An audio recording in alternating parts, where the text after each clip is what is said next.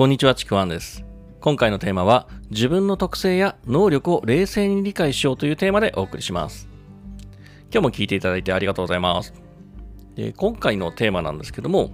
まあ、人にはですね、それぞれ、まあ、もともと備わった能力だったりとか、もともとの性格だったりとか、それ以外に、まあ、これまで経験したこと、まあ、そういった経験値、そして、あの、手にした、得た習慣だったりとかですね、まあ、これまで身についたですね、特性っていうものもあるんですよね。で、こういうですね、自分の能力とか経験とかっていうのを信じることってすごく大事なんですけど、自分の能力や特性をちゃんと理解せずにですね、例えば、自分にはできる、これはできる、あの人にできたんだから自分にもできるっていうふうに、何もかもですね、過度に自分を信用しすぎたりとか、なんかこう、能力や特性を無視して、気合と根性で乗り切るよというような精神論でやってもですね、実はあまり良い結果にならないことがですね、多いので、それをちょっとお伝えしようかなというふうに思います。で、実際ですね、この話をですね、前に、まあ、だいぶ前にしたときにですね、なんだろう、こう、自分を信用できないっていうことは、セルフイメージが低いっていうことですか？みたいなことを聞かれたことがあるんですけれども、これは別にあのセリフセルフイメージが低いっていうことではないんですよね。で、もともとセルフイメージが低いっていうことは、自分自身を低く見積もる、低く評価しているっていうことなんですね。自分の能力を、あの、過信じゃなくその逆なんですよね。卑下してたとか、低く見積もっていることをセルフイメージが低いっていうことを言うんですけども、今回伝えているのは、自分自身を冷静に評価、理解した上で、その特性を知ろうということなんですね。で、例えば例を言うと、なんだろう、こう、毎日メルマガを書く、毎日ブログを書くっていうふうに決めたとしてですね、で、自分以外のある人は全く苦労もなく、やすやすとこなしてるけど、なんかこう自分は毎日ネタを探しをして、また文章を書くのにもすごく苦労するとか、まあ、またはですね、なんかこう、すぐに飽きてしまって、そう続けるのがなんかかなり苦痛になるなっていうことはあると思うんですね。で、これって、あのーその人の能力とか経験の違いでそういうことが起きてるんですね。まあ、または性格の違い。まあ、こういった差は必ず出るはずなんですよ。同じことをやったとしても。まあ、それはもう、あのーわかると思うんですけども、まあ、こういう時ですね、本当にそういうふうにできる人と同じようなことを自分がやっても、なかなかですね、厳しいんですよ。難しいんですよね。で、その難しさを、そのギャップをですね、なんかこう、気合とか根性の精神論で乗り越えようとしても、もう辛いんですよね。精神的に削られていくだけなので。で、まあ、気合とか根性も大事なんですけども、ちょっと向ける方向が違うと思います。で、こういう場合って、全くその人できる人と同じことを同じやり方でやるんじゃなくて、自分の特性に合わせたやり方を、まあ、工夫したりとか身につけることはすごく大事なんですね。例えばもう毎日メルマガ更新できないのが、更新するのが苦痛であるんであれば、どこか一日ですね、一週間も取りためて、で予約配信するとかもそうなんです。だし、まあ例えばメルマガの内容をもうちょっとこうできる範囲に絞るとかですね、特性に合わせて、能力に合わせてやれる工夫ってたくさんあるんですよ。で、それをせずに、あの、何かこう、全く同じことやってなんかできないなって落ち込んだりとかですね。それはあんまし意味がないんですね。こういうふうに自分の特性とか能力を理解して、そこに合わせて、まあ、手段を変えてね、目的を達成すればいいのに、こういう特性や能力っていうのをもう全く無視して、なんだろう、もう、いわば盲目的に同じレベルで同じやり方で同じ結果をこの人と同じことのことをやらさなきゃっていうふうにやってしまうと、本当これ結構辛いんですよね。で、ちなみにですね、このパターンなんですけども、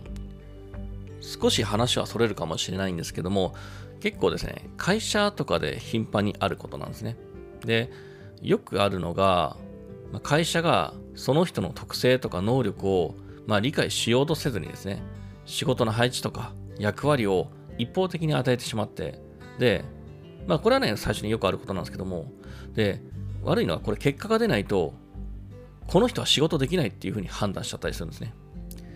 そこの役割とか仕事の配置で結果が出ないとか、なんかいまいちあのその人に合ってないなって思えば、役割とか変えればいいのに、それ変えずに、変えることができずに、この人は仕事ができないっていうふうに判断しちゃったりすることがあるんですね。まあ、またですね、これ会社が判断しなくても、自分自身ができないことに落ち込んで、ショックを受けて、もうできない自分にひたすら落ち込んで、落ち込んでしまったりとか、追い込んだりするっていうこともあります。で、例えばですね、まあ、僕が IT のエンジニアをやっていた時なんですけども、会社員でね。で、まあ、IT のエンジニア、まあ、というかあの IT の会社の多くって、若い頃はもうプログラマーとして、あの、結構活用されるんですね。役割で。まあ、その後はシステムエンジニアとかなっていくんですけども、だんだんですね、年を重ねていくと、マネージャーというですね、まあ、人をマネージメントする立場、そこを会社から求められてくるんですね。で、この人をマネージメントすることって、正直全員ができるわけじゃないんですよね。得意な人もいれば全然できない人もいるんですよね。でも、例えばですね、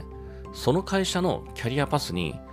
プログラマーエンジ、システムエンジニアの次はマネージャーっていうキャリアパスしかないときって、あのー、結構、まあ言葉悪いですけど悲惨なんですよね。あのー、どんどんどんどんその人に対して仕事がこいつは仕事ができないみたいなレッテルを貼っていくんですよ。まあだってマネージャーとしての役割当てても、その人得意じゃないのでできないので、なんかこう、プログラマーだけをやってた時は普通に仕事こなしてたりしてたけど、マネージャーになった途端、どんどん仕事の評価というかね、能力の評価が下がっていくっていうことがあるんですね。で、なんで管理できないんだとかね、そんな風にね、怒られたりですね、まあまた自分自身落ち込んだりしてしまうんですけども、いや、もともとね、特性ないし、あの、無理なんですよ。いわばいわば適材適所じゃない。もちろんその先にね、あの特性のあるキャリアパスがあればそれそれでいいと思うんですけども、そういうふうにないときって結構こんなふうにですね、あの辛いことになるんですよね。だから特性に合わせた適切な役割をですね、振り分ければ能力がもっと出るんですよね。で、それがですねなくて、不運な道を行ってしまうっていうのをですね、僕も結構会社でたくさん見てきたし、多分これ聞いてる方もですね、そういう人を見てきたりとか、もしかしたら自分自身がそうだったりもするかと思うんですね。で、これと同じことを会社ではなく自分自身でもやってることもあります。だから、しっかりとですね、自分の特性を理解して、どうすれば目的を達成できるのか。ただその目的達成に同じように、他のできる人と同じように真正面からね、なんか根性で乗り切ろうとかいう風にするんじゃなくて、冷静に特性を理解して、そしてそれに合わせた工夫をすること、そのことでなんか乗り越えられたりとかですね、まあ、あのその結果がね、すごく良くなったりもしますので、ぜひですね、この辺もあの意識してもらえばいいかなというふうに思います。というわけですね、えー、今回のテーマは以上になります。最後まで聞いていただいてありがとうございました。よければですね、えー、フォローとかコメントいただければ嬉しいです。では、ありがとうございました。ちくわあきらでした。